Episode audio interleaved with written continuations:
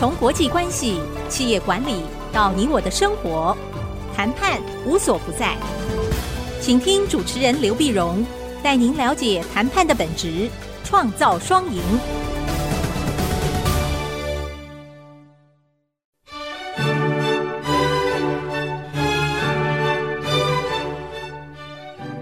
这里是 ICGN FM 九七点五，欢迎收听《谈判无所不在》，我是刘碧荣。今天这一集，我们跟各位谈一下辅大陈若仪 Kelly，辅大陈若仪的事件。这是这一阵子呢，在网络上闹得沸沸扬扬的，呃，很热闹的一个话题哈。就是一个女生呢，她她是她有外号，她外号呢长得很漂亮嘛，外号也叫做辅大的陈若仪。那么她就在网络上讲说，她要结婚。那结婚的时候呢，在筹办婚礼的时候呢。他的希望呢，女生希望的是漂漂亮亮的一个呃这个大饭店的一个婚礼啊，但是男方呢却主张要办个街头的流水席，流水席每个人的想法不一样啊，那后来就吵得不可开交，那网络上的网友也掺进来一起吵啊，那后来这个男方的妹妹说，看样子这个婚是结不成了，那吵成这个样子还怎么结婚呢？是吧？大家都下不了台，下对不对？全卡在那儿。那可是这个问题呢？其实你说它是轻松的八卦新闻吗？那后面呢，其实也有蛮深刻的一个讨论，什么呢？那就是冲突管理嘛。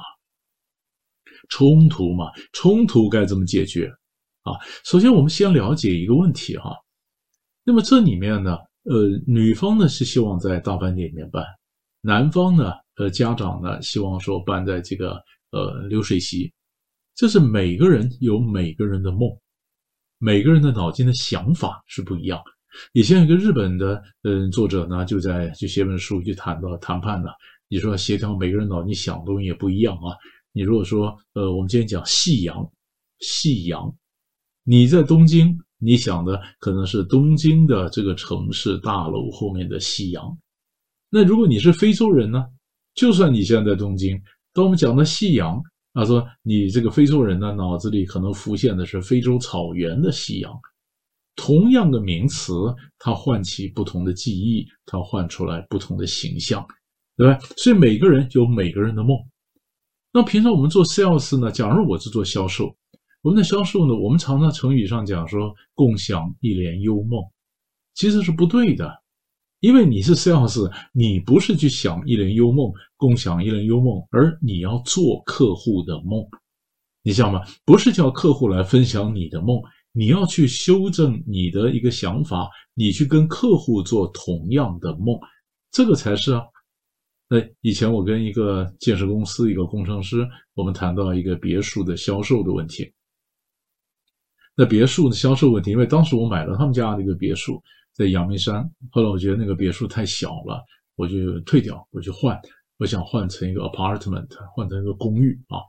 那那刚好驻场的工程师呢，我当公司上过课嘛，那那工程师刚好认识我，他说：“哎，老师，我陪你一起退啊，就换房子了。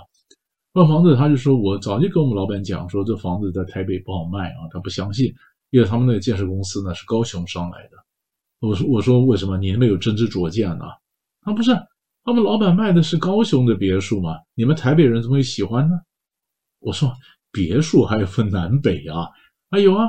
他说我们这个南部的人呢，并且讲的就非常讲究实惠，便宜又大碗啊。你们台北人呢比较挑剔啊，就是南部的人买别墅呢，他看起来像别墅就可以了。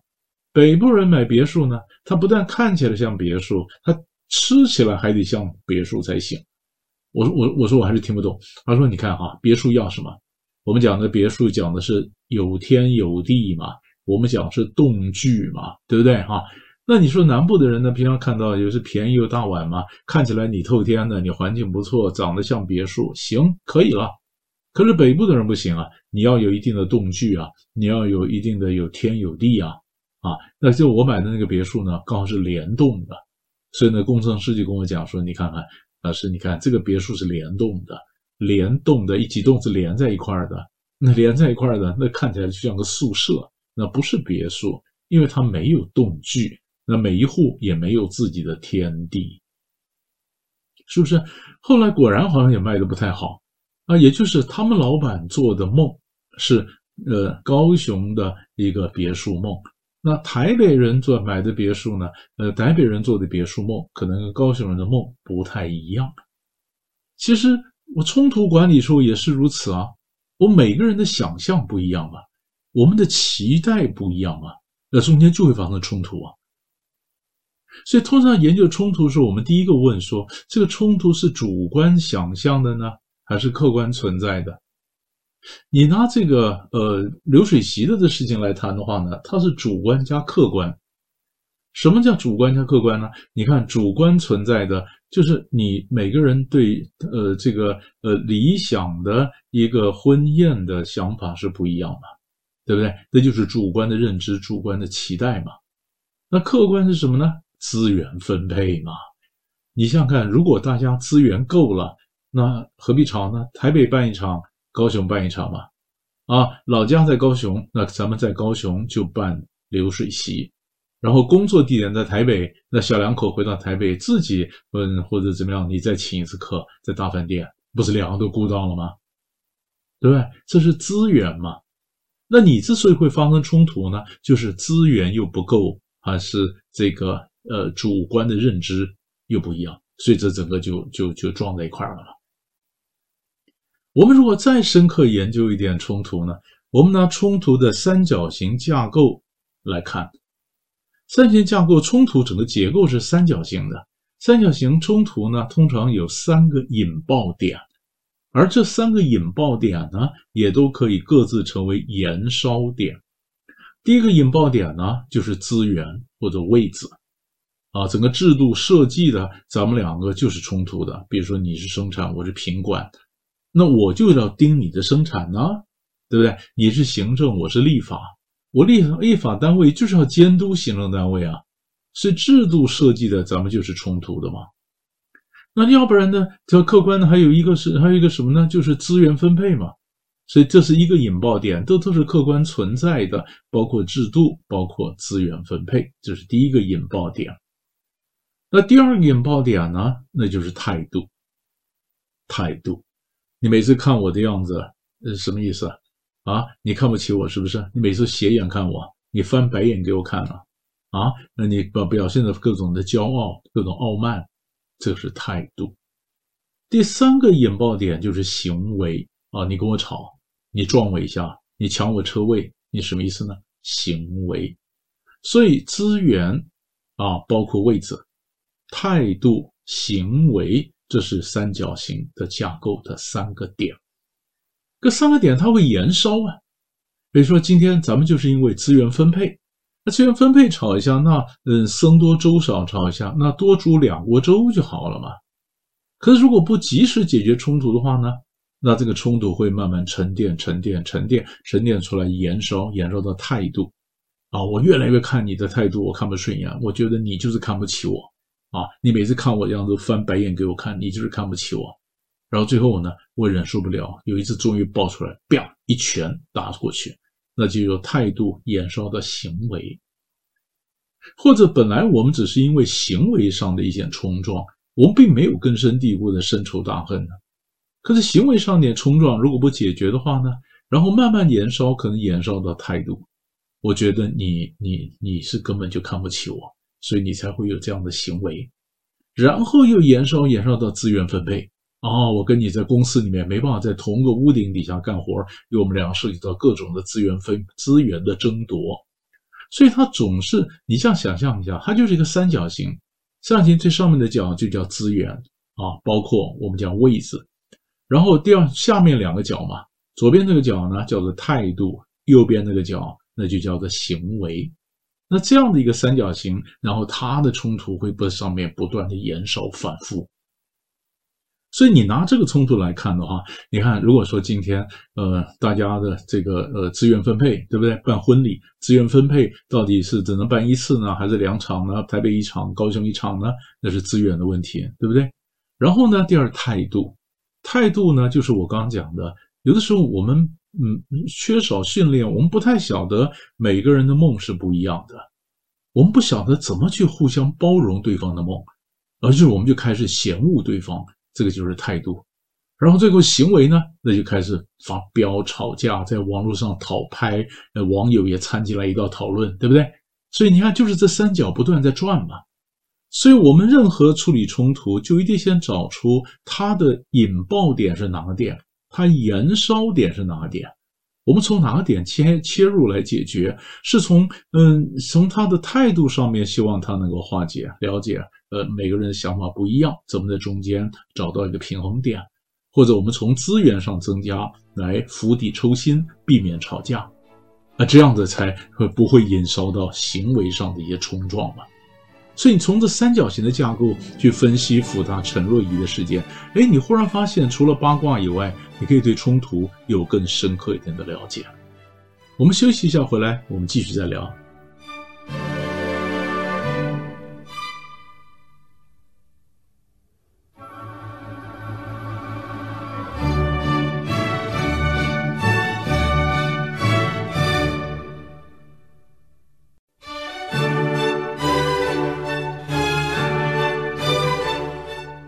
欢迎回到谈判无所不在，我是刘碧荣。今天这集跟各位谈的是一个又轻松又严肃的话题，我们谈的是辅大陈若仪。那辅大陈若仪事件呢？刚才广告以前我们也讲过，我想如果大家有追这个新闻的话，或追这个八卦的话，啊，就是一对要结新疆结婚的男女。那么女生呢是希望婚礼在大饭店办，那男方家长呢希望办流水席。那双方的认知上有差异，然后就造成一些冲突啊，在网络上呢引起一些两派网友的一些讨论。那最后呢，那大家都下不了台，可能这个婚也结不了了。那刚刚在广告以前呢，我们所谈的是从冲突的三角形的架构来分析复杂陈若仪事件啊。那我们也讲到说，冲突可能是客观的，是主观的。那么这个事件呢，包括主观的认知加上客观的资源分配。两主观客观都有啊，然后更仔细一点，我们就说你套到三角形的冲突架构里面，你可以解析这个冲突，能不能看到它背后更深刻的一点意涵？那现在我们谈第二个点是什么呢？你说在谈判的时候啊，我们要提醒各位一点，我们常常先谈了一个框架，我们可能互相吵啊吵了，最后我们谈了一个框架，谈了框架，最后呢要落地呀。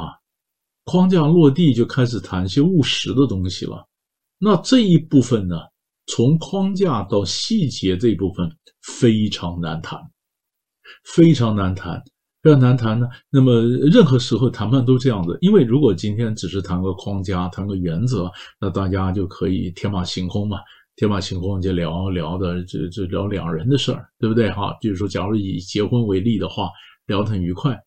那可是你真的要筹办婚礼的话，那就是从原则要进到细节喽。进到细节的时候呢，人的权利一下都觉醒了，那想的就忽然就想的很务实了。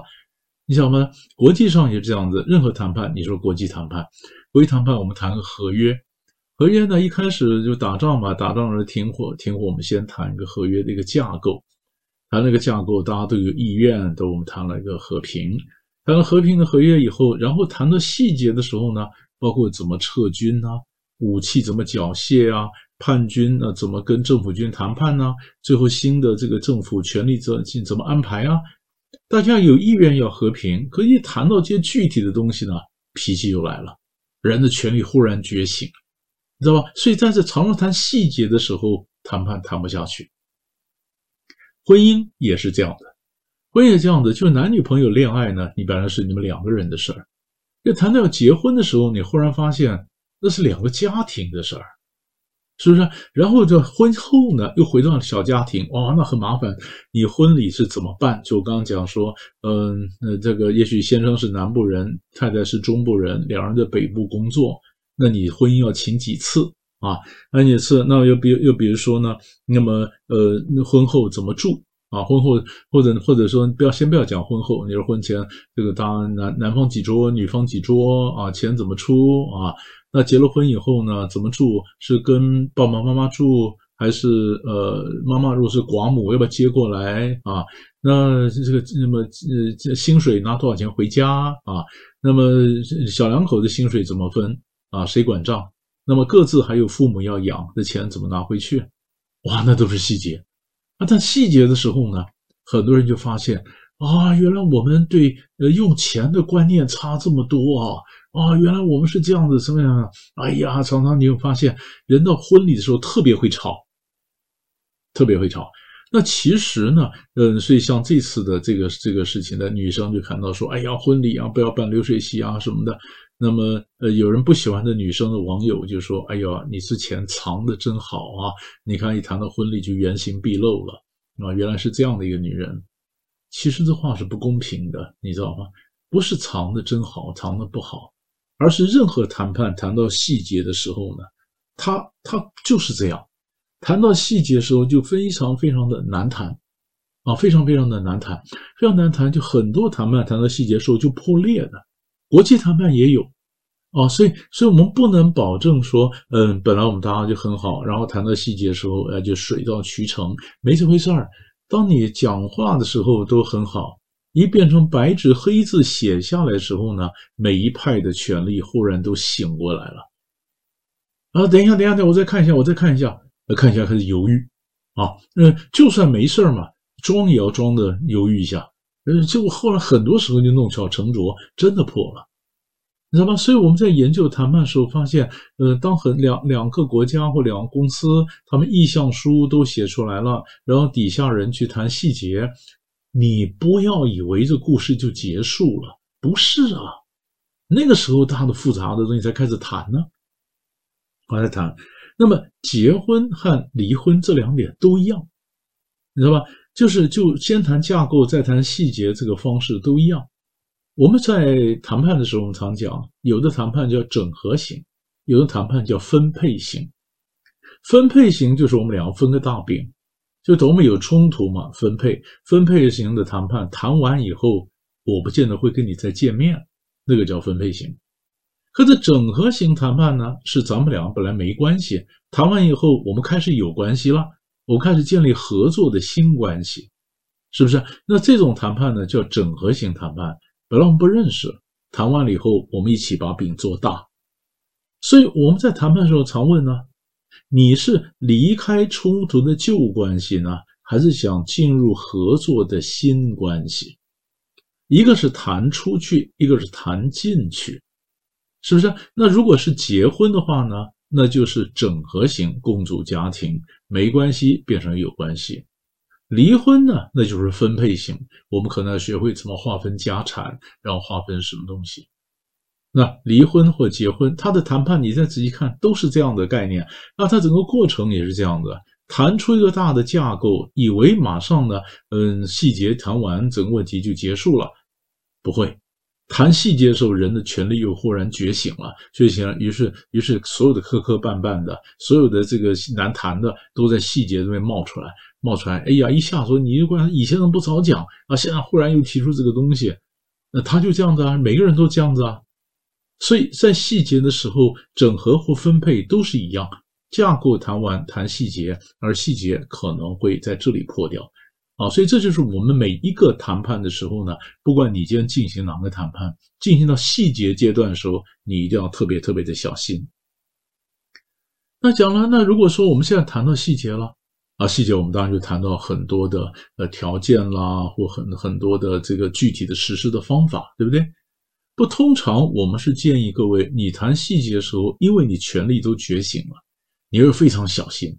说不定你又把让出的东西又要回来了，你想一想，你又不想再让了，就谈判就这样破裂了。有的，啊，但是我更要讲的这个状况就是，谈到细节的时候呢，因为我们希望谈成啊，但忽然发现忽然冒出了好多问题啊。你说，哎呀，以前前面谈到框架的时候，怎么都没想到有这么多问题啊？但是有的时候呢，你这些问题你是解不了的。